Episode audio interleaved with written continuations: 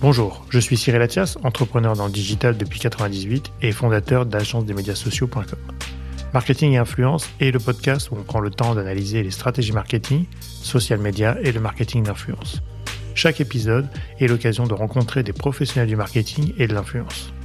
Que ce soit des directeurs marketing, directeurs généraux, créateurs de contenu ou même des followers d'influenceurs. Dans Marketing et Influence, on parlera des stratégies de marque, de la digitalisation, des nouveaux enjeux du marketing et pourquoi ou comment les influenceurs choisissent les collaborations et comment cela a changé leur vie.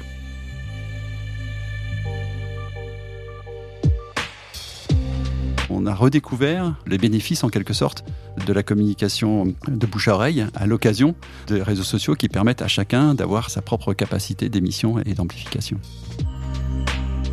Tu peux influencer sur LinkedIn sans être influenceur. Parce que la bonne nouvelle, c'est que l'algorithme de LinkedIn donne vraiment la primauté au contenu lui-même, au contenu de chaque poste. Ce podcast vous est présenté par agence-des-médias-sociaux.com, l'atelier expert en social media et marketing d'influence. Bonjour à tous, j'ai le plaisir d'accueillir Nicolas Bordas, vice-président international de TBWA Worldwide. J'ai connu Nicolas en rentrant chez TBWA en 2007. Blogueur à mes heures perdues, je m'étais permis à l'époque de lui faire une roco pour lancer son blog et son compte Twitter. Aujourd'hui, Nicolas est l'un des rares Français à être influenceur à LinkedIn, avec plus de 200 000 abonnés.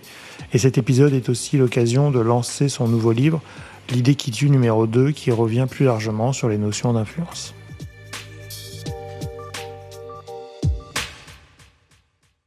Bonjour Nicolas, comment vas-tu? Bonjour Cyril, bah écoute, je vais aussi bien que possible, dans un monde qui n'est pas toujours au mieux de sa forme, mais je pratique chaque jour euh, l'optimisme de volonté.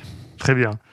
Nicolas, est-ce que tu peux nous raconter ton parcours qui est très riche, mais en quelques minutes pour les auditeurs qui euh, seraient passés euh, à côté ou qui voudraient reformaliser ton parcours? Quelques secondes même peut-être.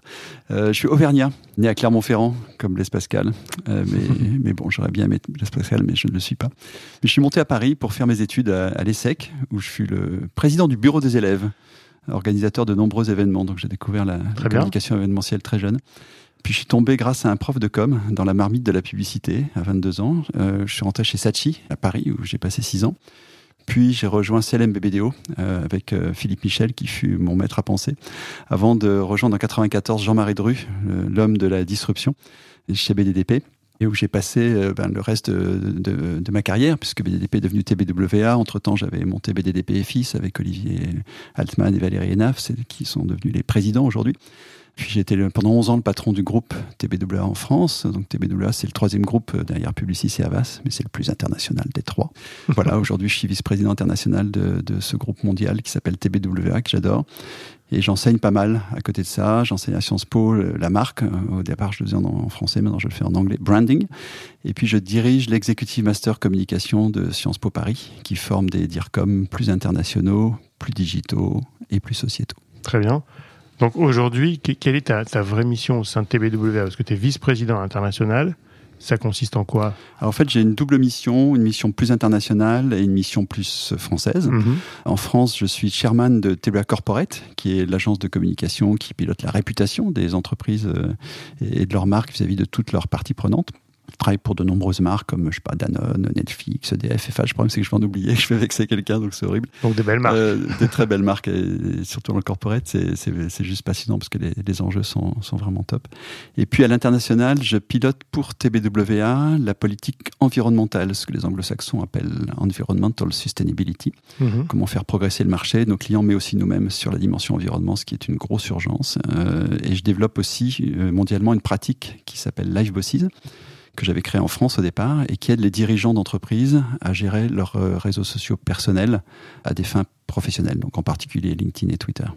Très bien. Donc ça, c'était euh, le début de ce qu'on appelait avant les live tweets et les blogs et les tweets. Euh, voilà, voilà. au départ, ça s'appelait Tweet Bosses. Hein, avant, ça s'appelait Live Bosses. Ça, me semble bien. Voilà, mais comme maintenant LinkedIn a pris nettement le pas sur Twitter, et je pense que ça va continuer, parce que je suis pas sûr que le, rachat par Elon Musk de, de, Twitter aide tant que ça les entreprises et, les marques à avoir envie de, de rejoindre Twitter. Donc je pense que LinkedIn va continuer de dominer ce marché-là. Très bien.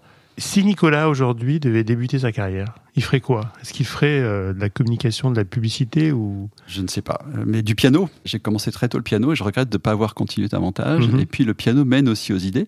J'en veux pour preuve euh, mon ami jazzman euh, que tu connais bien, je crois aussi Yaron Herman, qui a écrit un excellent livre que je recommande au passage. Je lui fais une page de pub qui s'appelle Le déclic créatif, qui nous rappelle comment nous sommes tous créatifs à condition de cultiver ce muscle du cerveau. Très bien. Donc, carrière complètement euh, différente. Oui, oui, oui. Ouais, ouais. Je- je- il faut bien avoir un regret dans la vie. Mon regret, c'est de ne pas être euh, Tony Banks, le- Pianiste. Le, pianiste de Genesis. Ok, donc on a une information. Tu viens d'être nommé influenceur communication de l'année par le Grand Prix des agences de l'année. De quoi est-ce le signe, d'après toi cette, euh, Alors, d'abord, je, je remercie le jury d'exception euh, qui euh, a eu cette bonne idée. C'était tout à fait une surprise pour moi. Euh, je pense que ça récompense sûrement ma, persévérance, euh, puisque euh, j'ai attaqué mon blog euh, sur les, bons conseils euh, d'un ami en 2007, au moment de, la sortie de, mon, la première version de, de, mon livre L'idée qui tue. Donc, je pense que ça, ça récompense une certaine visibilité de, LinkedIn, parce qu'en fait, aujourd'hui, j'utilise surtout LinkedIn comme, euh, comme moyen de publier, et peut-être un certain usage de, LinkedIn euh, qui euh, est peut-être plus influençant que d'autres réseaux sociaux. C'est devenu ta plateforme principale aujourd'hui Oui. D'expression ou d'influence au sens large Oui, en tout cas, c'est là que j'ai la plus grosse visibilité. Je m'en suis euh, Ouais. assez vite euh, rendu compte, même si euh, je- mon blog continue d'être utile sûr. comme moyen de lancement de, de- de messages. Mais, mais LinkedIn aujourd'hui est devenu ma plateforme principale. Donc, je suis aussi actif sur Twitter, mais plus pour écouter euh, que pour publier, puisque Ouais. mes publications sont essentiellement sur LinkedIn. Très bien. Comment aujourd'hui tu définirais la notion d'influence en matière de, de communication? Alors moi, ça me fait toujours un petit peu sourire quand on parle de la nouveauté de la communication d'influence, Ouais. puisque pour moi, toute communication, par essence, est influence. Toute forme de communication est, est influence. En effet, ce qui caractérise la communication, c'est la volonté d'influencer. C'est-à-dire que ce qui différencie la communication de l'information, c'est que la communication, c'est une information avec une intention. Cette intention, c'est d'avoir un effet euh, sur les gens. Donc, euh, je parle de communication, pas forcément euh, commerciale ou marketing. Je parle de communication en général dans la vie. Ouais. La, la différence entre donner une information et, et l'éditorialiser, c'est la volonté. Donc, un journaliste Ouais. qui va titrer sur la même info différemment en fonction du fait qu'il écrit dans Libération dans Le Monde est en train d'influencer Ouais, tout, en, manière, tout en diffusant une information relativement objective. Donc, en fait, l'influence caractérise même la notion de, de communication. C'est une communication avec intention. L'amour, la drague, c'est une communication qui vise euh, d'influence. Donc au fond, euh, l'influence est vraiment complètement euh, incluse de- depuis toujours et pour toujours dans la notion même de communication. Alors après, on peut parler des influenceurs qui effectivement aujourd'hui se, se développent beaucoup parce qu'ils ont cette capacité. Mais la communication d'influence aujourd'hui, moi je dis souvent la communication d'aujourd'hui, c'est influencer les influenceurs, mais en considérant que les influenceurs sont tous les gens importants pour vous. Euh, donc euh, euh, ça peut être vos clients qui Ouais. sont les premiers influenceurs, parce que si vos clients sont contents de vos services, ils vont influencer leurs amis pour qu'ils achètent la même voiture euh, ou, ou la même montre, s'ils sont passionnés de voitures ou s'ils sont passionnés de, de montres. Mais ça peut être aussi l'influence pour rentrer dans une entreprise. C'est-à-dire que Hum. euh, à un moment donné, avant de rentrer dans une boîte, vous allez commencer par aller voir les gens que vous connaissez dans la boîte, s'ils sont contents ou pas d'y être, etc. Donc, euh, euh, ce, bouche à oreille, qui est le premier média de l'histoire de, de l'humanité, a retrouvé ses lettres de noblesse euh, avec euh, les réseaux sociaux. Donc, je rappelle que avant la communication, euh, avant la naissance de, de l'impression, avant Gutenberg, les gens communiquaient déjà. Quoi. Donc, euh, Ouais. les troubadours chantaient déjà des choses et, les troubadours faisaient même de la publicité. euh, autrefois, ils allaient euh, de village en village euh, on raconter, était sur une raconter des communication orale. histoires. On était sur une communication orale. purement orale. Donc Ouais. tout, est, tout est né là en quelque sorte. Euh, et donc euh, sont arrivés toute une série de, médias progressivement, euh, l'imprimerie, puis la radio, puis la, la té- la télévision, cinéma, l'audiovisuel, etc.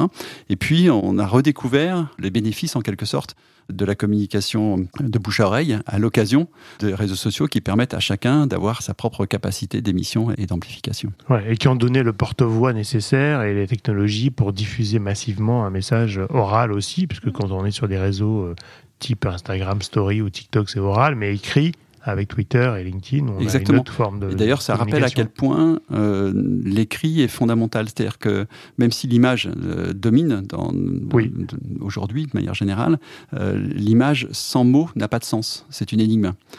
Et donc, les, idées se diffusent par des mots. Donc, les, dif- les- on, on pense quelque chose, on se dit quelque chose. Quand on a une Ouais. idée en tête, on se la dit dans sa tête en quelque sorte. Donc, c'est important. Ce, ce qu'on dit a un effet sur ce que les gens pensent, même si la manière de les porter par les images est, aussi importante. Je sais que tu fais un cours à Sciences Po sur l'histoire de la communication. Que nous apprend l'histoire en matière d'influence? Alors, euh, oui, alors je, je fais plusieurs cours à Sciences Po, Oui, sur l'histoire enfin, de, de la un- communication, mais j'ai voulu faire cours. sur l'histoire stratégique de, de- de la communication, c'est-à-dire qu'est-ce qui, qu'est-ce qui est encore utile aujourd'hui, en fait. Donc, c'est un cours sur, euh, regardons l'histoire de la communication et posons la question de qu'est-ce qui est vrai, qu'est-ce qui est utile. Ben, en fait, il faut remonter au grec et en particulier à Aristote pour euh, se rendre compte que dans la définition même de la rhétorique et de la manière dont la communication fonctionne efficacement, il distinguait trois dimensions le logos, le pathos et, et, et l'éthos. Et donc, euh, le logos, c'est la logique, c'est le rationnel, c'est le message. Le pathos, c'est l'émotion, c'est la valeur ajoutée émotionnelle euh, qu'on lui donne et qui va faire que le message euh, va avoir une portée plus forte et va vous toucher en quelque sorte davantage. Mais l'éthos, c'est le crédit de l'émetteur. Et donc, c'est assez intéressant de voir que dans la définition même d'une rhétorique efficace, cette question de l'influenceur, au fond, hein, de, l'émetteur et de son crédit, donc euh, c'est à la fois un crédit d'expertise, c'est à également un crédit de confiance, ça peut même être dans l'attitude, la manière dont il se présente à Mhm. vous si vous ne le connaissez pas très bien. Et donc euh, voilà, les Grecs avaient déjà euh, intégré euh, ce, paramètre de, l'influenceur avant que TikTok n'existe. Bah, donc on revient aux fondamentaux. Donc on a, juste modernisé un petit peu les notions, mais on, revient aux fondamentaux de la, de, la communication.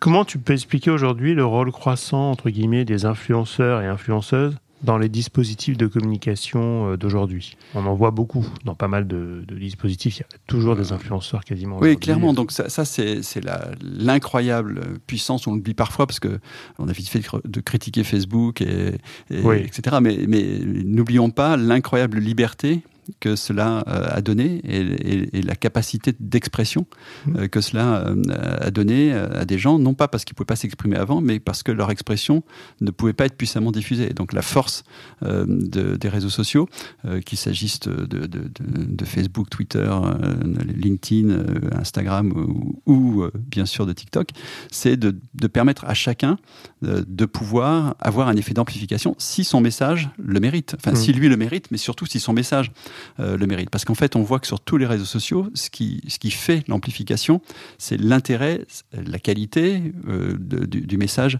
euh, lui-même qui est diffusé par les, par les influenceurs. Donc certes, on suit des gens parce qu'on pense qu'ils sont capables d'envoyer régulièrement des messages intéressants, mais par contre, c'est chaque message en fonction de son intérêt réel qui lui va être euh, diffusé et développé, déployé par la puissance euh, de- des algorithmes. Donc en fait, de la même façon qu'on on peut tous avoir euh, son quart d'heure de, de célébrité, ben, désormais on peut tous avoir son Ouais. message qui, vous- qui vous rend célèbre, même si éventuellement au départ on n'est pas connu ou on n'a pas de, on pas de followers. Donc c'est quand même important de penser son message et de pas forcément croire qu'on est populaire sur un réseau et que tout va fonctionner. Parce qu'on sait qu'il y a des algorithmes, mais il y a aussi le message qu'on va délivrer qui doit être un petit peu réfléchi, pensé et structuré. Oui, alors c'est d'autant plus important que la portée euh, des messages d'influence euh, est variable. C'est-à-dire que moi, je, je prends cette analogie euh, avec le sommeil. On- parle souvent de sommeil léger Oui. et de sommeil profond. Ben, de mon point de vue, l'influence, c'est pareil. Il y a de l'influence légère et de l'influence profonde. Hmm. Donc l'influence légère, c'est une sorte de micro-micro-influence hein, qui consiste simplement à te faire préférer un, un court instant telle ou telle marque de, de parfum ou telle ou telle marque de, de ce que tu veux. Et donc, qui va simplement te donner une micro-information de Ah, tiens, il y a euh, euh, ma curiosité est satisfaite par ce nouvel objet porté par telle ou Mhm. telle influenceuse ou tel ou tel influenceur. C'est ce que j'appelle de l'influence euh, légère. L'influence profonde, c'est beaucoup plus fondamental. C'est quelque chose qui change euh, ton point de vue euh, et, et qui transforme euh, l'idée que tu te fais des choses. Parce qu'on on l'oublie trop souvent, ce sont les idées qui nous guident tout le temps. Donc que ce soit en politique, c'est l'idée que je me fais de tel candidat qui fait que je vote. Que ce soit en religion, c'est l'idée que je me Mm. fais qu'il y a un Dieu ou pas qui fait que je, je, je, je participe à telle ou telle religion. Et que ce soit dans le domaine culturel ou dans le domaine, je vais voir telle ou telle euh, exposition ou tel ou tel film, en fonction de l'idée que je me fais de ce que va, être ce film. Donc les gens oublient un peu trop souvent que c'est l'idée qu'ils se font des choses, la manière dont leur cerveau s'est durablement forgé pour aimer ou ne pas aimer telle chose ou pour penser euh, du bien ou du mal de, telle ou telle chose, pour avoir un jugement en quelque sorte, euh, qui, fait la, qui fait la différence. Donc, euh, donc ce que j'appelle l'influence profonde, c'est celle qui modifie le point de vue que tu as dans ton cerveau. Euh, et donc, par exemple, pour moi, un vrai influenceur euh, qui, a, qui, a structuré en quelque sorte une idée profonde, c'est Jean-Marc Jancovici, qui d'ailleurs cartonne sur LinkedIn. C'est la plus grosse progression sur LinkedIn depuis 18 mois.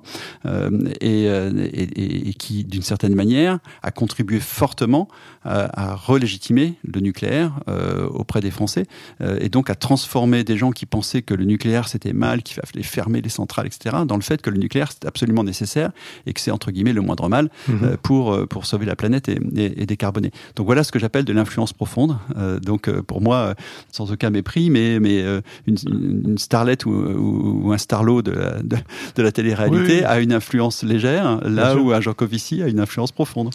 Oui, et puis en même temps, tu es peut-être obligé de commencer par l'influence légère pour orienter déjà des, des, des, réflexions et ouvrir les esprits pour des gens qui sont déjà euh, croyants ou qui sont déjà persuadés.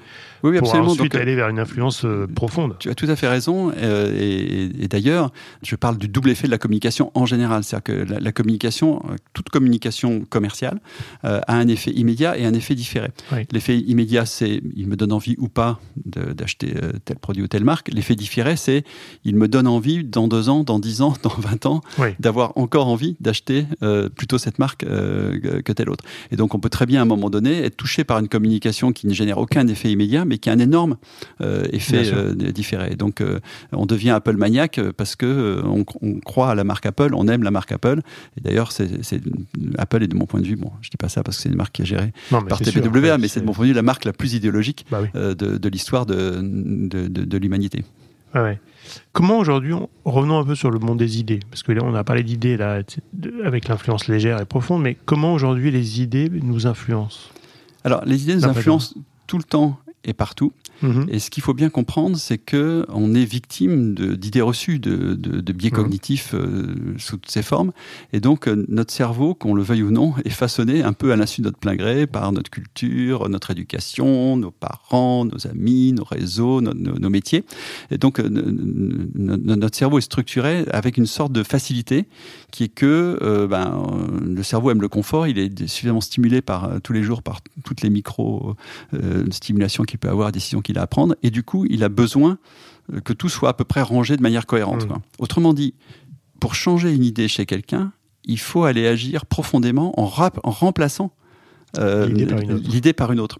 Et donc, en, en, en, il ne faut pas simplement que l'idée nouvelle apparaisse, il, fait que, il faut que l'idée nouvelle tue, d'où la notion d'idée qui tue, tue une idée préexistante euh, dans le cerveau. Et donc, euh, il est fondamental de penser que euh, il faut voir, en tout cas, il faut trouver la manière d'exprimer sa nouvelle idée pour qu'elle tue l'idée préexistante. C'est pour ça que ce qu'on appelle la disruption chez, chez TBWA, cette méthode qui a été euh, prônée par Jean-Marie Dreux, avant que le mot disruption soit, soit un mot un peu trop employé, mais je rappelle que ça c'est né dans les années 90, à une époque où personne ne, ne parlait de ce, mot-là. Donc il faut rendre à César ce qui lui appartient. Mmh. Cette idée de, de, de, rupture consiste à dire je vais faire un trou dans le cerveau, en quelque sorte. C'est très hérité aussi de, de, la pensée de Philippe Michel sur euh, la manière dont, dont les idées sont des objets mentaux Mmh. Euh, et d'une certaine manière, une idée nouvelle remplace, euh, est une sorte de comète qui arrive dans le cerveau, qui remplace, qui défonce tout et qui, et qui remplace l'idée reçue. Mais il faut bien viser, c'est-à-dire qu'il faut, faut, remplacer la bonne idée reçue. D'où la notion de convention, qui consiste à dire, dans, dans, dans le schéma disruption, euh, on va établir la nouvelle vision en s'attaquant à la convention qui fait que vous ne pensez pas, que vous ne partagez pas le même point de vue, que vous n'avez pas la même vision. Et donc, on cherche à bien comprendre à quelle, quelle est l'idée reçue qu'on doit remplacer hmm. euh, de façon à ce que euh, les gens adhèrent à, à l'idée nouvelle. Donc on est à chaque fois dans une, dans, dans une forme de remplacement d'une idée Absolument. par une autre, qui commence peut-être par une influence légère puis profonde, pour Exactement. ouvrir le champ des possibles de cette idée peut être remplacée déjà, parce qu'il faut quand même aussi le concevoir peut-être, qu'elle peut être remplacée ou être euh, ouvert au remplacement. Alors il faut le concevoir si tu es un émetteur d'idées euh, professionnel, mais sinon ça Oui. se passe tout seul sans Oui, que tu te rendes compte. seul. Ça, se passe dans ton cerveau sans que tu te rendes compte, c'est ça qui est magique. Euh, Ouais, c'est pour ça que la- la- le premier titre de mon bouquin ne s'appelait pas du tout l'idée qui tue, ça s'appelait les plombiers de l'immatériel.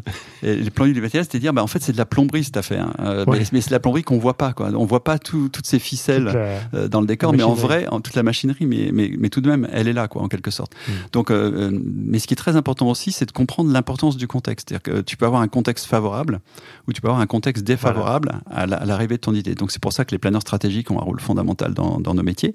Ça consiste à bien comprendre les éléments du contexte, les courants, en quelque sorte, Bien les sûr. courants climatiques des idées, si je prends cette analogie euh, climatique. météorologue des Mais- idées. Le météorologue des idées, exactement, pour faire porter euh, ton idée par, par le, le- le- le courant porteur et lui donner plus de chances de remplacer euh, l'idée reçue qu'elle Ouais. doit remplacer. Si on fait une petite parenthèse sur une période récente qui était le- la période Covid, Mhm. on a peut-être vu à ce moment-là que les gens étaient assez ouverts à avoir des nouvelles idées ou des nouvelles convictions sur ce nouveau virus, ces nouveaux traitements. Et c'est peut-être un petit peu les, les polémiques qu'il y a eu à ce moment-là de euh, médecins qui arrivaient sur les plateaux de télé, qui avaient chacune une théorie, et que les gens finalement étaient assez euh, prêts à recevoir des nouvelles idées. C'est aussi ce, ce genre de Oui, mouvement. alors, ta, ta question est, ouvre des, des- des zones super intéressantes, mais, mais, mais assez complexes. C'est-à-dire que, en fait, euh, l'humanité a été guidée par l'idée de progrès. C'est-à-dire qu'on a cru pendant très longtemps que le progrès faisait progresser l'humanité. Et puis subitement, on se rend compte que le Mm. progrès, euh, tel qu'on le concevait, on va dire, au 19e, 20e siècle, emmène euh, l'humanité dans le mur. Euh, et, et du coup, même si on a absolument besoin du progrès scientifique, parce qu'on sait qu'on ne va pas y arriver sans, sans innovation Mm. malgré tout, mais, mais disons, il y a cette remise en cause fondamentale. Du coup, le changement ne, do- ne doit pas venir, ne peut pas venir que d'une sorte de recherche scientifique euh, effrénée, Ouais. incontrôlée, euh, mais, mais d'un vrai progrès pour l'humain et pour l'humain réintégré dans, euh, dans son écosystème euh, Ouais. planétaire. Et c'est là où les idées deviennent fondamentales. C'est-à-dire qu'en fait, on manque aujourd'hui euh, cruellement euh, d'idées nouvelles et on manque même cruellement d'idéologie. Euh, euh, nouvelle et donc pas d'idéologie au sens euh, négatif mais d'idéologie au sens positif c'est-à-dire de- une idéologie c'est neutre c'est un système d'idées Hmm. c'est une idée érigée en système en quelque sorte. Donc on, on manque de- de- d'idéologie auquel on puisse adhérer pour ne pas se retrouver dans une forme de rétractation euh, généralisée, qui est ce qui se passe en ce moment? C'est-à-dire que le populisme, de mon point de vue, est une forme de rétractation. euh, Hmm. euh, le nationalisme est une forme de rétractation parce qu'il n'y a qu'une planète euh, et nous sommes Ah oui. citoyens du même village planétaire. Donc la rétractation n'est pas la, n'est pas solution. Mais, mais, mais on manque, on manque d'idées fortes aujourd'hui pour animer l'humanité. Ouais, et qui sont un petit peu les colonnes vertébrales des futures, des futures générations qui vont arriver, qui sont quand même tous, on a tous été accolés à des idées fortes qui Exactement. ont mené en fait Exactement. On a besoin, euh, on a besoin d'idées pour vivre. On a besoin de projets. Donc un De projet, projet, c'est ouais. quoi? C'est une idée qui devient euh, action, qui devient réalité. C'est d'abord une idée. Un architecte conçoit d'abord Ouais. une maison avant, avant qu'elle devienne. Ouais, si on une maison. construit sans idée, c'est rien. compliqué. On peut y arriver, mais Ouais, enfin, c'est très. Le résultat très est très aléatoire. exactement. Euh, Est-ce que tu penses qu'aujourd'hui il y, a- il y a différents types d'influenceurs? Ben voilà, donc de la même façon que je, je dis, il y a une influence légère et une influence profonde, je dirais qu'il y a des influenceurs légers, euh, pour ne pas dire parfois superficiels, enfin en tout cas qui influencent à, à la superficie des choses, qui sont pas forcément inutiles, on les utilise aussi, Mhm. euh, mais, mais euh, ce qui sont différents de, de, de, de, de l'influence profonde, qui est cette influence qui est de nature à transformer son point de vue sur les choses. Pour donner un exemple très concret, en matière, prenons l'automobile, un marché que qu'on aime bien chez Tebla, parce qu'on n'a pas que Apple, on a aussi Nissan. Euh, le marché automobile, euh, ben, pour faire passer les gens à l'électrique, il faut changer des choses profondes. Oui. C'est pas juste une question de choix d'un rapport qualité-prix ou de look d'un modèle. Il faut, il faut se dire profondément, euh, ça vaut la peine de payer plus cher, même si ça a un temps de recharge, euh, etc., euh, pour, pour le faire. Et donc, il faut à un moment donné agir sur des causes euh, plus profondes. Et c'est, ça a toujours été vrai, hein, mais c'est de plus en plus vrai parce que les, consommateurs citoyens sont devenus plus sensibles aux conditions de production des objets de consommation. Donc, à un moment donné, si je pense que ces, ces chaussures euh, Nike ont été produites dans des mauvaises conditions par des enfants monde, je vais peut-être pas les acheter. Mhm. Ou si je pense que euh, cette voiture n'est pas bonne pour l'environnement, je vais pas l'acheter non plus. Donc on voit que des choses qui étaient un peu décloisonnées Autrefois, la communication commerciale d'un côté, euh, je vends sur le rapport qualité-prix, etc., ou sur des avantages concrets du produit, de l'offre de service, euh, sont aujourd'hui très impactés par les dimensions sociétales, euh, donc dimension environnementale, dimension santé, dimension euh, citoyenneté.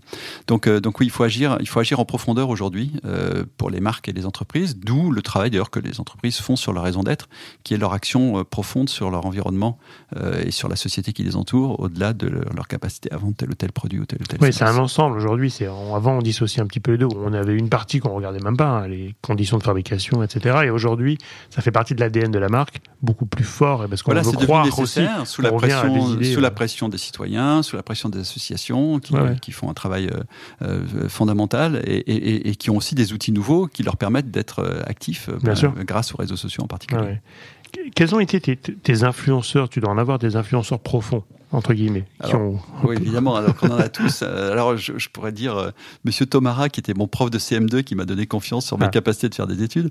Mais euh, pour prendre des gens un peu plus connus, euh, pour moi, l'influenceur qui a le plus influencé ma vie, c'est Edgar Morin, sur cette notion d'humanisme planétaire. Donc, si tu regardes ma bibliothèque, j'ai tout- tous Edgar Morin, j'ai tout lu, tout Stabilo Bossé.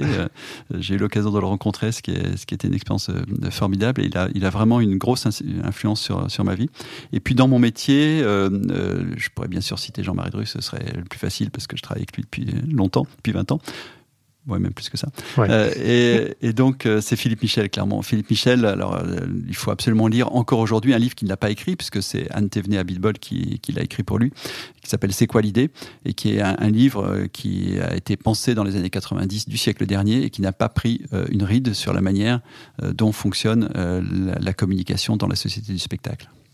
Alors, revenons au livre, du coup, et des- aux idées. Tu, tu viens de sortir ta nouvelle édition de l'idée qui tue. Pourquoi avoir écrit l'idée qui tue numéro 2, entre guillemets? Pour- Pourquoi avoir fait une suite? Est-ce qu'il y a eu une. euh, Alors, c'est avant tout parce que mon éditeur me l'a proposé. et Donc, Bon, euh, je, on dit je pas ne non. je ne- on dit pas non dans ces cas-là. Et surtout parce que je, je voulais vraiment actualiser certains exemples, mais surtout augmenter certaines euh, euh, parties du livre. En fait, lorsque j'ai écrit le livre, j'ai pensé que c'était un livre que je pouvais n'écrire qu'une fois euh, pour les siècles des siècles, Ouais. euh, puisque c'est un livre sur comment les idées deviennent idéologies, idées politiques, idées religieuses, euh, idées culturelles, idées économiques. Donc, euh, quand on parle de grandes religions, de grandes, euh, de grandes philosophies politiques, marxisme, etc., normalement, on n'a pas besoin de, de, de changer le, le livre tous les deux ans, comme si on écrivait un livre sur le, sur le Web 3, Ouais. euh, qui devient le Web 4, le Web 5 Qui et le Web devient 6. une tu veux, et, euh, donc, donc, normalement, je- j'en prenais pour, un- pour un siècle.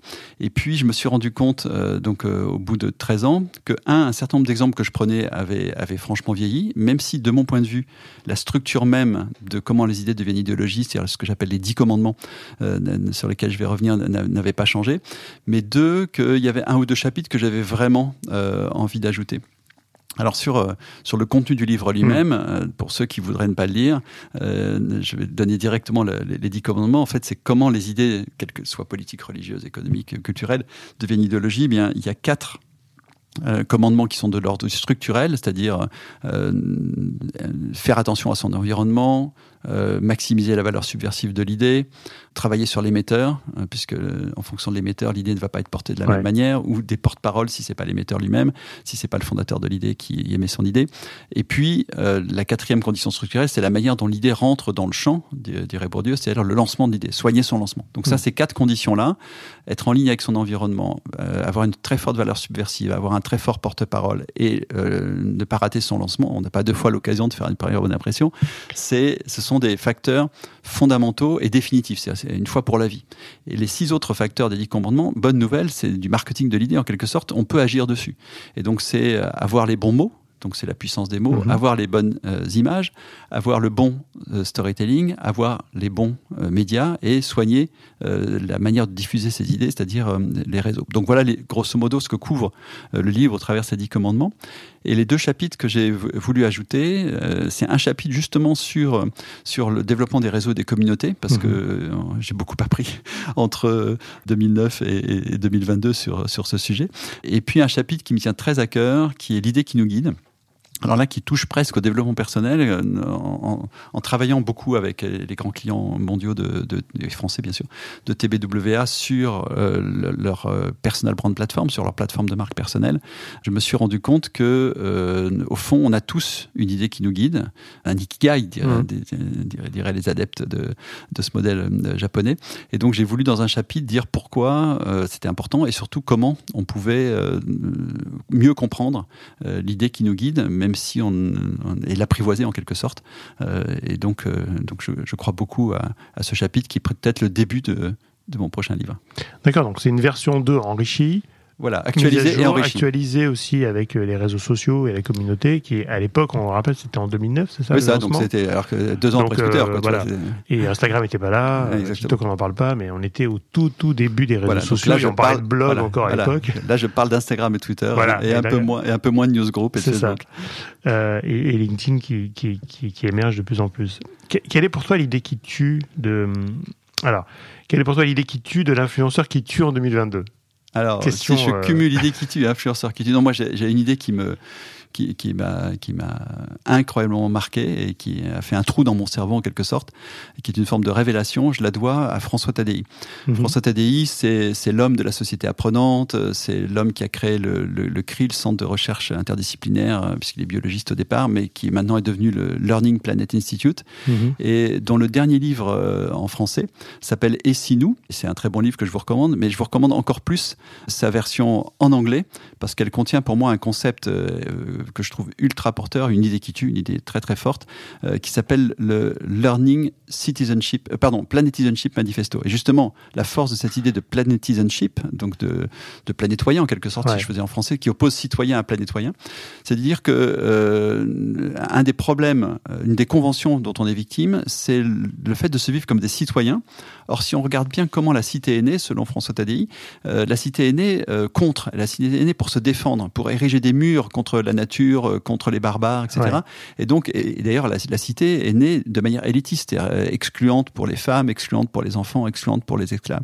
Et lui, il, euh, prône non pas un citizenship, mais un planetizenship, en disant tout l'enjeu, c'est de réinventer une sorte de citoyenneté planétaire, mais dont la dimension planétaire passe avant la dimension protective en quelque sorte du citoyen. Donc une planète beaucoup plus ouverte qui fait sauter les frontières et surtout qui intègre la nature et l'animal. Dans l'environnement. Et, donc de manière naturelle. Donc pour lui, le plan, il faut redéfinir en quelque sorte les droits du planétoyen, si je le dis en français, ou les droits du planétizen, si je le dis en anglais, euh, comme on a défini euh, pendant des siècles les droits. De... Et ça, je trouve ça lumineux, génial, simple, et je pense que c'est la solution face à l'impossibilité d'une gouvernance planétaire que de, que de mobiliser les citoyens du monde au, autour de cette idée. Et donc j'ai décidé de m'y employer. Très bien. C'est pour ça que j'en parle. Vaste sujet quand même, parce que c'est pas si évident. Ah bah, tu m'as demandé une idée qui tue d'un influenceur voilà. j'essaie de te trouver un truc qui, euh, on, encore vrai dans un siècle. On attend qu'il nous transforme euh, pour, pour y arriver.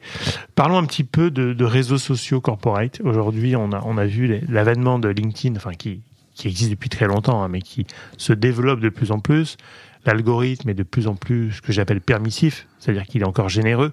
Mhm. Il donne du reach, il donne de la, de la visibilité. Je crois savoir qu'aujourd'hui, tu es devenu LinkedIn influenceur avec plus de 220 000 abonnés. Est-ce que tu peux nous expliquer déjà ce que c'est que LinkedIn influenceur par rapport à la plateforme? Et aujourd'hui comment tu es devenu finalement euh, influenceur LinkedIn, si je peux me permettre? Exactement. Alors, du coup, je séparerais bien LinkedIn influenceur, qui est un statut repéré par un petit logo, ouais. Euh, qu'ont un certain nombre de gens, entre 500 et 600 dans le monde, euh, à peu près 70 ou 80 en France, de, du fait d'être vraiment influent sur LinkedIn, qui d'ailleurs peut se traduire par d'autres badges, comme le, Top Voice que donne LinkedIn chaque année à des, à des, gens influents. Alors moi, je suis devenu LinkedIn influenceur par coup de bol, par chance, qui est que au moment où LinkedIn s'est dit, on va rentrer on va changer de stratégie, on va plus être simplement euh, une plateforme euh, d'emploi, mais on va commencer à être une, plateforme de contenu. Mhm. Ils ont eu cette idée de dire, on va demander au départ à 100, alors au départ c'était 100, puis c'est devenu 150, mais au départ c'était 100 influenceurs du monde de rédiger des contenus en anglais réguliers et on leur donnera une très forte visibilité. Et il y avait un quota français. Et donc, il fallait 3%. Eh La France représentant grosso modo 3% du monde occidental, on va le dire comme ça. Enfin, du monde vu par les Américains et LinkedIn. Euh, il fallait trois Français. Et, et leur problème, c'est qu'il fallait trois Français qui puissent publier en anglais. Et, eh et, ça, il y a, autant il y a des Français qui publient, il y en a beaucoup, autant des Français qui publient en anglais, il y en a moins.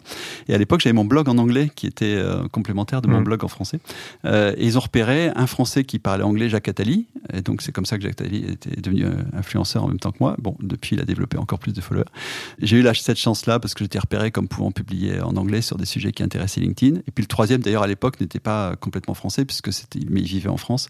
C'était le, le, CTO de Microsoft qui était un Indien, sauf de ma part, qui était le, troisième influenceur du quota français des, des 100 influenceurs. Mais c'était classe parce que c'était aux côtés d'Obama, de Richard Branson. Bah donc, euh, c'est un coup de bol, quoi. Grâce à ça, au début, la visibilité de mes posts était démentielle parce que quand on était très peu à publier et qui, bah qui communiquait en anglais sur toute la communauté anglo-saxonne, c'est comme ça que j'ai pris mes, mes, mes, 200 000 premiers followers. C'était en quelle année, ça, à peu près? Ça, c'était, c'est une bonne question. Écoute, euh, je dirais à vérifier 2009. Ouais, donc c'était vraiment le, début. À l'époque, euh, voilà, à l'époque où LinkedIn était, était regardé un peu de loin euh, par les gens qui publiaient. Et puis depuis, LinkedIn est devenu ce qu'il est, c'est une plateforme professionnelle incroyable, de contenu professionnel incroyable, qui, qui, qui est de grande qualité si on fait un peu sa propre curation, c'est-à-dire si on, si on like et on commente, c'est comme tout algorithme, il faut l'éduquer. Alors, c'est pas aussi rapide que TikTok, parce que TikTok, tu fais deux. un like et c'est fini. Tu fais, tu fais, un like et tu te prends le. le, tu fais un like The Voice ou Star Academy, tu te prends le, le dégueulis d'image de, de, The Voice et Star Academy. Bon, c'est pas aussi rapide, mais ça marche quand même globalement pareil. Hmm. C'est-à-dire que c'est le diesel, LinkedIn et le diesel. Il faut l'apprivoiser. Il faut l'apprivoiser un peu, mais tu peux avoir un contenu très intéressant sur LinkedIn.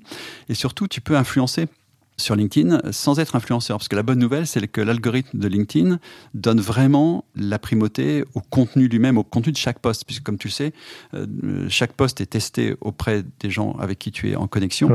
Et c'est en fonction du degré d'engagement rapide de ces gens, euh, c'est-à-dire de like d'une part et de comment. On dit souvent qu'un commentaire vaut 6 euh, ou 7 likes en termes d'engagement rapide, que le poste va être exposé à une audience beaucoup plus large. Et ce qui permet à des gens qui ont très peu en fait de followers, d'avoir une très grande visibilité. J'en veux pour preuve que euh, en 2020, le poste d'un patron, puisque nous on suit avec euh, euh, tous les patrons mondiaux actifs sur les réseaux sociaux, en particulier sur LinkedIn, le poste le plus liké qui a fait 15 millions de vues avec genre 300 000 likes, entre 250 000 et 300 000 likes de mémoire, c'est le, le poste du patron de Visa qui avait 5000 followers sur LinkedIn et qui disait juste en mars 2020 qu'il s'engageait euh, à ne pas euh, licencier qui que ce soit avant la fin de l'année du fait du, du, du Covid. Donc, euh, donc évidemment, c'est ce que les gens ont liké, c'est le contenu du poste, c'est pas le fait qu'ils étaient, bah qu'ils étaient amoureux de Monsieur Kelly, qui est le président de Visa. donc c'est juste une belle démonstration que c'est bien le contenu et son degré d'engagement qui sur LinkedIn fait la différence. Et, et c'est vrai que beaucoup de gens utilisent mal LinkedIn, beaucoup de gens savent pas que partager des contenus c'est pas très efficace, qu'il faut mieux les recréer. Enfin, il y a plein de trucs liés à l'algorithme que les gens ne savent pas. Mais par contre, on peut euh, développer une influence qui va bien au-delà de faire la promotion de, de, de, son produit ou de sa politique euh, RSE. Et donc, euh, il y, a, y, a, vraiment des exemples très intéressants. Je pense euh, au, patron d'Air Liquide, Benoît Potier, qui a vraiment pris le, le, flambeau de l'hydrogène et, et, qui est super convaincant, super intéressant et qui donne envie de mieux comprendre hmm. le potentiel de l'hydrogène. Ou je pense à Jean-Pascal Tricoire, le patron de Schneider Electric, qui mondialement aujourd'hui incarne la transition énergétique donc on peut vraiment avoir une ligne éditoriale très forte, très puissante, et qui du coup éclaire son métier et éclaire son entreprise euh, d'une manière efficace. Oui, parce qu'on a les posts sur LinkedIn, on a aussi les articles, donc il y a aussi une autre façon de, raconter une histoire. Voilà. Et en même temps, ce que je trouve intéressant, c'est qu'on est sur une plateforme d'expression qui va mêler un petit peu les anciens blogs, Twitter de temps en temps parce qu'on poste des trucs rapides et on partage, et en même temps d'avoir une vraie audience euh, qualifiée, logiquement. Parce que là, pour le coup, on sait qui sont les gens et oui. qui like et qui, euh, qui nous commentent, et pas des avatars ou des pseudos qu'on peut avoir sur les autres plateformes. Absolument. Donc LinkedIn a quelques grandes forces. La première, c'est que c'est effectivement euh, un environnement où les gens sont identifiés. Oui. Donc il n'y a quasiment pas de profils anonymes où ils sont très peu puissants ou très vite chassés euh, et il n'y a pas de troll. Euh, donc, euh, donc on peut repérer les gens, donc les gens sont responsables de ce qu'ils disent, on peut les retrouver facilement. Ouais. Du coup ils font plus attention à ce qu'ils disent que quand ils se cachent Derrière derrière, un la- pseudo, ouais. de- derrière un pseudo. Donc ça c'est le premier élément qui est effectivement rassurant. En plus il y a une sorte encore aujourd'hui je dirais d'étiquette de LinkedIn qui est que même dans les conversations où les gens sont pas d'accord, il y a une certaine politesse de forme. Donc je ne sais pas si ça va durer, mais Ouais. pour le moment pour le moment c'est encore le cas. Donc on va dire profitons-en. Mais surtout, il faut bien voir que, LinkedIn, c'est de la conversation de personne à personne. C'est-à-dire que euh, le même poste publié par un patron ou un leader, ou même quelqu'un qui a peu de followers, sera toujours plus vu du fait qu'il générera plus d'engagement, de like et de comment, que le même poste sorti par le compte corporate de l'entreprise euh, sur LinkedIn, parce que l'algorithme est fait euh, de façon à favoriser, à favoriser ça. Donc, euh, en fait, ne pas utiliser LinkedIn pour les leaders d'une entreprise, c'est vraiment se priver d'un média euh, naturel, sans compter le fait que pour parler à l'interne, rien ne vaut LinkedIn. Donc l'intranet c'est bien, mais LinkedIn c'est mieux parce que ça donne un poids au message qu'on diffuse qui est plus grand. Tout en ayant conscience que LinkedIn, c'est- contrairement à Twitter, qui un tweet dure 7 minutes, euh, un, un bon post LinkedIn ça dure, ça dure 7 jours. C'est-à-dire que LinkedIn Mm. c'est un hebdo quoi. Il faut le penser comme un hebdo. Euh, et donc faire du contenu qui est un chaque post LinkedIn doit être un contenu pensé euh, pour durer, pour être intéressant et intéresser la communauté euh, pendant quelques jours. Donc ça sert à rien de poster euh, 10 posts par jour sur LinkedIn, d'autant plus que la- l'algorithme fait que le, le post d'après détruit un peu l'audience Mhm. euh, du post d'avant, donc c'est un peu bête. Et donc, faut penser chaque contenu en n'en faisant pas forcément beaucoup pour maximiser son, son effet et, et sa portée. Donc, il y a vraiment une manière d'utiliser LinkedIn euh, qui, est, qui est plus efficace. Bon, c'est pour ça qu'on a développé pour- Et là, donc, avec Live tu expliques aux dirigeants, tu les, tu les, tu les sensibilises Alors au on va sujet. plus loin que ça. hein. tu Alors, les formes. ouais, ouais, donc avec donc Live fait des choses que d'autres font, c'est-à-dire euh, une analyse de, de, de vous dans votre univers concurrentiel, Ouais. une, euh, euh, une, une recommandation éditoriale, un calendrier et, et éventuellement du community management. Donc ça, je dirais, plein d'agences le font. Euh, il y a deux outils complètement exclusifs euh, chez Le premier, c'est ce qu'on appelle la scorecard, c'est-à-dire qu'on a établi, euh, si tu te souviens du score cloud autrefois, Ouais. on a établi une note sur 100 mais qui est transparente. Cloud, c'était un peu euh, bizarre. C'est peu- pas- C'est américain. C'est un algorithme. Euh, voilà, mais, mais, mais nous, on a fait un- une scorecard qui est complètement transparente, euh, qui donne une note de 0 à 100 sur ta présence sociale professionnelle. Et donc, qui intègre euh, la visibilité que tu as sur Google, euh, première page de Google, Google Images, Google Vidéo, Google News, ta visibilité sur LinkedIn, ta visibilité sur Twitter, ta visibilité sur les autres réseaux sociaux, euh, Hmm. Blog, euh, Instagram, euh, TikTok éventuellement. Et, donc, on est capable de donner une note. euh, 50% de cette note vient d'une simple présence identitaire, 50% vient de l'activité. Euh, et donc, on peut identifier assez simplement les gens qui sont en dessous de 50 et donc qui sont, on va dire, euh, à potentiel, mais, peu, peu actifs, peu visibles et qui, ne créent pas de, de valeur ajoutée sur les réseaux sociaux. Et puis les gens qui sont, on va dire, autour de 60-70, qu'on appelle les publishers, c'est-à-dire c'est gens euh, qui sont là, qui publient activement des choses, et puis ceux qui tournent autour de 80-90, qui sont des influenceurs. Donc on peut assez vite euh, identifier où en est quelqu'un et comment évoluer, et puis suivre, euh, suivre dans le temps, euh, le repérer dans son univers de concurrence. Donc on a, on a, on a la capacité de, quantifier ça. Puis le deuxième outil qui est vraiment unique, c'est cette plateforme de marque personnelle, donc qui est vraiment un outil propriétaire qu'on a créé sur mesure et qui cherche à donner à chaque utilisateur une ligne éditoriale justement qui renvoie à l'idée qui le guide, qui est une idée qui est pourquoi, mais pourquoi vous êtes aussi engagé, dans, passionné par votre métier et votre boîte au-delà de votre boîte, Euh, et donc qui est comment transformer en quelque sorte euh, ces publishers en influenceurs, euh, en, en leur créant une influence pertinente par rapport à, à- à ce qui unit leur passion et leur raison, c'est-à-dire ce qui unit la, la, la raison pour laquelle ils, ils travaillent tous les jours, avec quelque chose qui les passionne vraiment, avec la manière dont ils veulent agir sur le monde, voire avec la trace qu'ils aimeraient laisser pour plus tard. C'est hyper intéressant et, et assez méconnu, entre guillemets, je trouve. Enfin, en tout cas, ça se. Ça, Euh, parce que oui, pas mal de patrons. J'aurais peut-être mieux fait d'en euh, parler parce que comme on était les seuls à le faire vraiment, euh, Bah maintenant d'autres, je, je vais sûrement, mais, mais, mais on aime bien chez TBLA être généreux sur les de idées. patrons la disruption, euh, la disruption, on l'a donné à tout le monde, si tu veux. C'est un trademark. Normalement, tu devrais me payer un petit euro chaque fois que tu prononces le mot disruption, euh, Moi, parce je qu'on l'a déposé, mais à on tous les pas, donc, auditeurs qui contacteront Nicolas pour euh, aller voir euh, Liveboss, Live voilà. Live aura, aura un, petit, un petit coupon. absolument. Très bien. Parlons un petit peu de, de métaverse, de NFT. Qu'est-ce que qu'est-ce que t'en penses toi aujourd'hui de de tous ces sujets de réseau euh, Alors on a eu à une époque Second Life qui a été euh, un moment donné intéressant euh, où tout le monde il y avait un engouement très fort. Aujourd'hui, il y a Metaverse qui arrive avec Meta derrière, notamment qui, qui supporte cette idée. Et il y a les NFT qui sont un petit peu à part. Quel est ton point de vue là-dessus? Est-ce que tu crois que c'est une suite logique? Est-ce que c'est euh, Moi, je, je, je, pense que dans les innovations euh, technologiques en général et dans le digital en particulier, c'est quand même l'usage au service de l'humain qui finit par gagner. Alors, oui. pas toujours à court terme, mais à moyen long terme, mmh. euh, c'est le cas. Donc, la question que je poserais, c'est qu'y a-t-il dans le métaverse qui soit vraiment utile et qui amène quelque chose euh, à, à l'humanité, au-delà du faire euh, consommer encore plus euh, d'énergie au, au, au, travers de, de, de, des serveurs, etc. Et donc, je, je pense qu'il y aura sûrement des usages du métavers. Je ne crois pas du tout à, à, à Double Life. Je, je, vous rappelle qu'on avait fait, TB2 avait fait pour PlayStation un film publicitaire qui avait gagné un grand prix à Cannes, s'appelle Double Life. Et, et donc, l'idée, l'idée, c'est qu'on gardera une double vie. C'est-à-dire que je ne crois pas à l'idée qu'on vive 100% dans le métavers, si tu veux. Donc, je, la bonne nouvelle, c'est qu'on continuera euh, à se toucher, à, manger, ouais. à faire des choses ensemble. Heureusement. euh, donc, donc, euh, donc, cette deuxième vie, c'est pour ça que Second Life était, était très intelligent en termes de positionnement et en termes de, de nom de marque.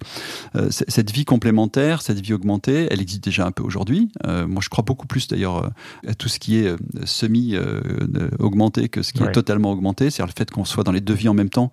Donc, typiquement, je suis en, en, train de conduire ma voiture et en même temps, j'ai de l'information sur mon pare-brise qui m'aide mmh. à conduire ma voiture. Donc je crois beaucoup à cette, à, à cette double vie en même temps plutôt qu'à à cette double vie euh, segmentée. Néanmoins, donc ma réponse au métavers, c'est que je ne crois pas du tout au modèle euh, métaverse qui t'envahit ou tu, où tu vis dans le métavers euh, au lieu de vivre ta vie.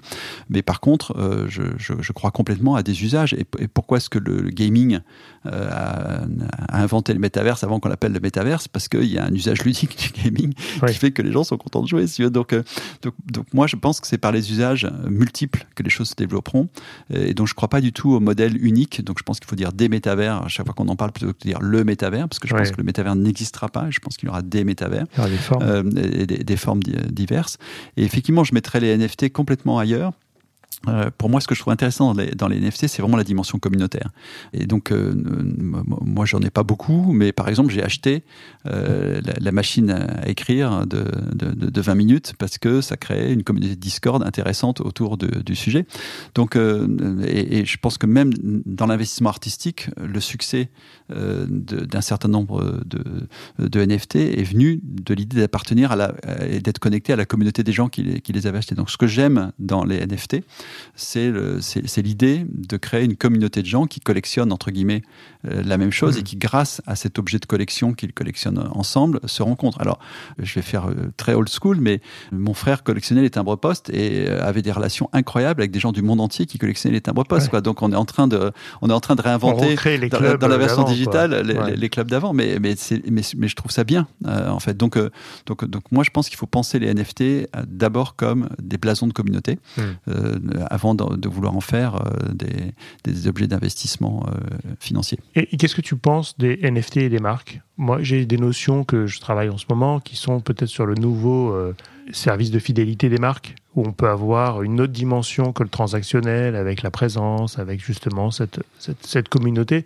Est-ce que tu crois qu'il peut y avoir un, un, avenir pour les NFT et les marques? Ah oui, moi j'y crois complètement. D'ailleurs, il y a des pays qui sont plus en avance que la France. Hein. Même l'Espagne aujourd'hui a, ouais. a, développé beaucoup plus euh, de, de, NFT pour les marques. Donc il, y aura, il va y avoir une forme de banalisation oui. euh, des NFT. C'est un peu comme il y a une banalisation des cartes de fidélité. Si tu veux, à un moment donné, mmh. on avait trop. Oui. Trop, c'est trop. Bon, bonne nouvelle, maintenant, on les met dans le téléphone. Donc, euh, on n'a plus besoin de les porter, oui. d'avoir 40 morceaux de plastique dans son portefeuille. Mais donc, il y aura une banalisation.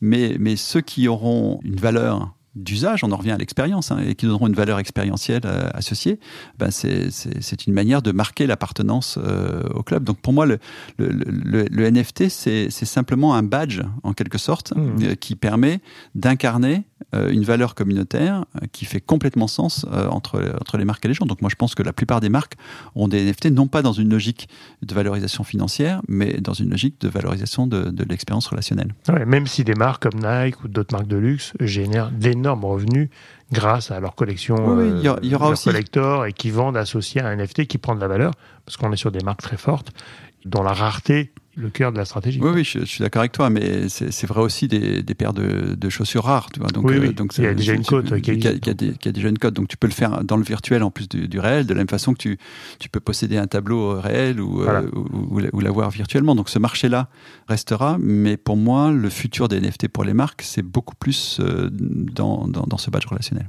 Très bien. On arrive sur une partie de l'interview de questions, association d'idées. Donc, je vais te donner quelques mots. L'idée, c'est de répondre tac au tac.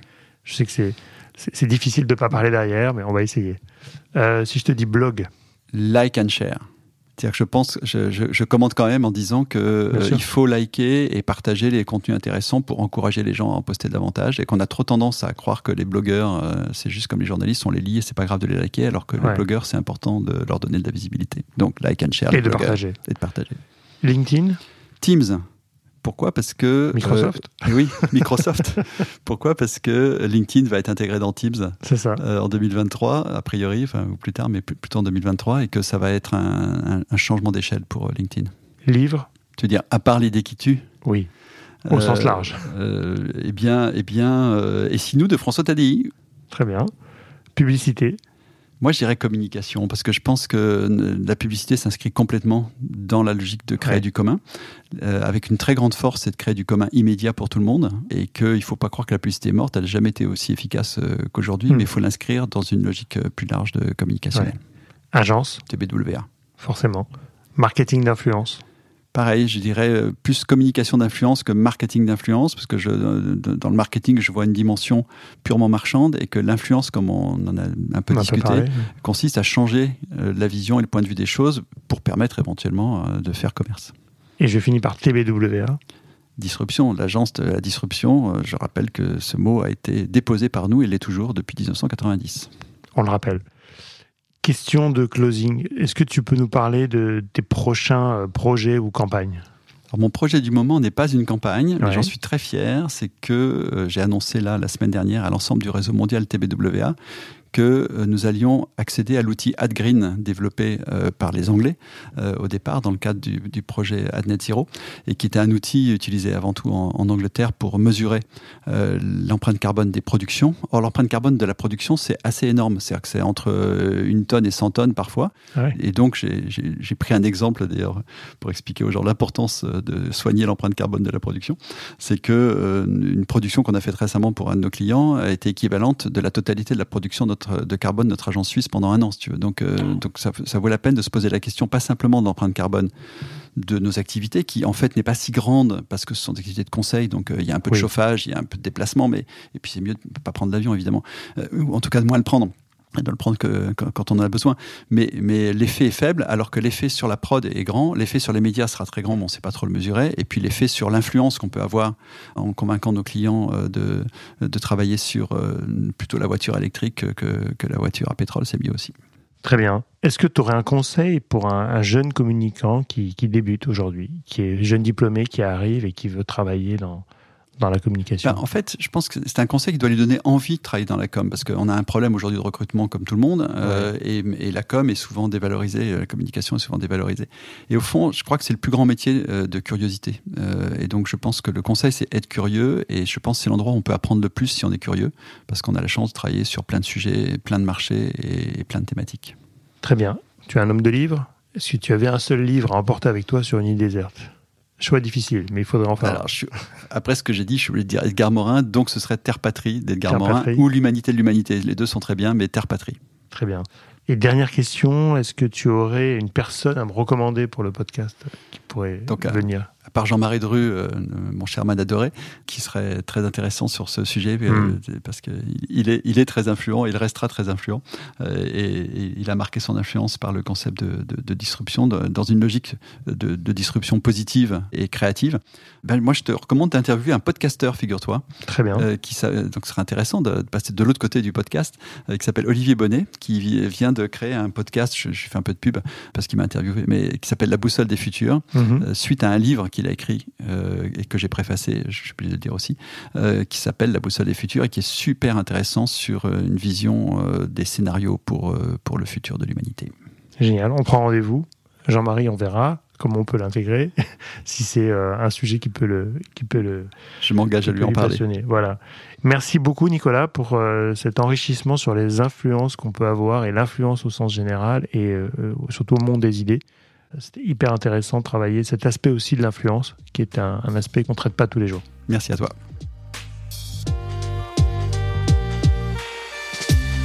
Merci à toutes et à tous d'avoir écouté cet épisode. J'espère que l'émission vous a plu, inspiré ou diverti. Si c'est le cas, n'hésitez pas à le partager avec vos proches, votre réseau, laisser un commentaire et mettre une note sur les plateformes d'écoute. Vous pouvez me contacter sur LinkedIn en tapant Cyril Latias ou m'envoyer un message sur podcast.marketinginfluence.fr. À bientôt.